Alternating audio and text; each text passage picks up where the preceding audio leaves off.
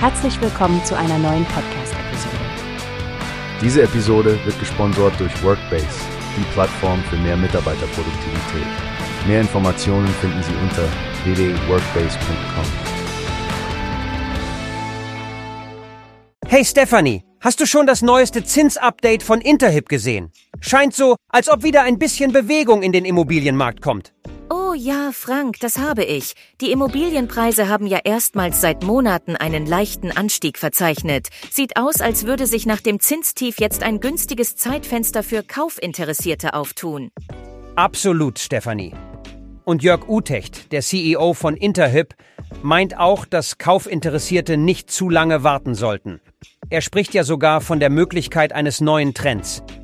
Ich finde die regionalen Unterschiede interessant.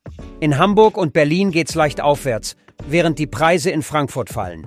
Ja, das ist in der Tat spannend. Vor allem, weil sich der Trend zu kürzeren Liegezeiten bei Immobilien weiterhin fortzusetzen scheint.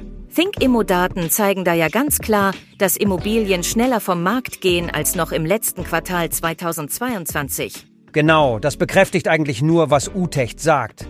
Aber wie sieht's denn jetzt mit den Bauzinsen aus? Das ist doch immer so ein entscheidender Faktor, besonders bei Baufinanzierungen. Stimmt. Kurzfristig sollen die Bauzinsen sich wohl um die 3,5 Prozent bewegen, aber einige Experten sagen voraus, dass die Zinsen in der mittel- bis langfristigen Perspektive eventuell in Richtung 3 Prozent fallen könnten. Das bleibt natürlich abzuwarten. Interessant ist, was Carsten Pseski, der Chefvolkswirt für Deutschland und Österreich der ING, meint. Er deutet ja an, dass Kapitalmarktzinsen steigen könnten, wenn klar wird, dass die EZB frühestens im Juni den Leitzins senkt. Da sind wir wieder bei der Spekulation, oder?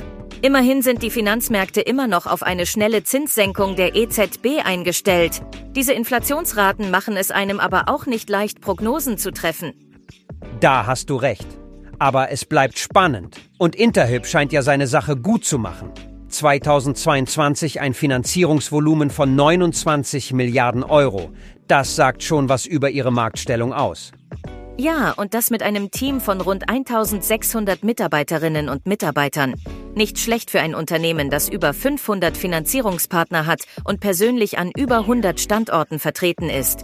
Die Integration von digitalen Angeboten scheint auch ein großer Pluspunkt zu sein. Genau die Digitalisierung macht's möglich. Egal, ob man nun selber in Immobilien investieren möchte oder einfach Interesse an der Entwicklung des Marktes hat, solche Updates von Interhype sind wirklich Gold wert. Dem kann ich nur zustimmen, Frank. Wir sollten definitiv am Ball bleiben und schauen, wie sich die Situation entwickelt. Wie hast du gehört? Es gibt eine Plattform, die wir probieren sollen. Workbase heißt die, hört dir das an. Mehr Produktivität für jeden Mann. Werbung dieser Podcast wird gesponsert von Workbase. Mehr Mitarbeiterproduktivität, hört euch das an. Auf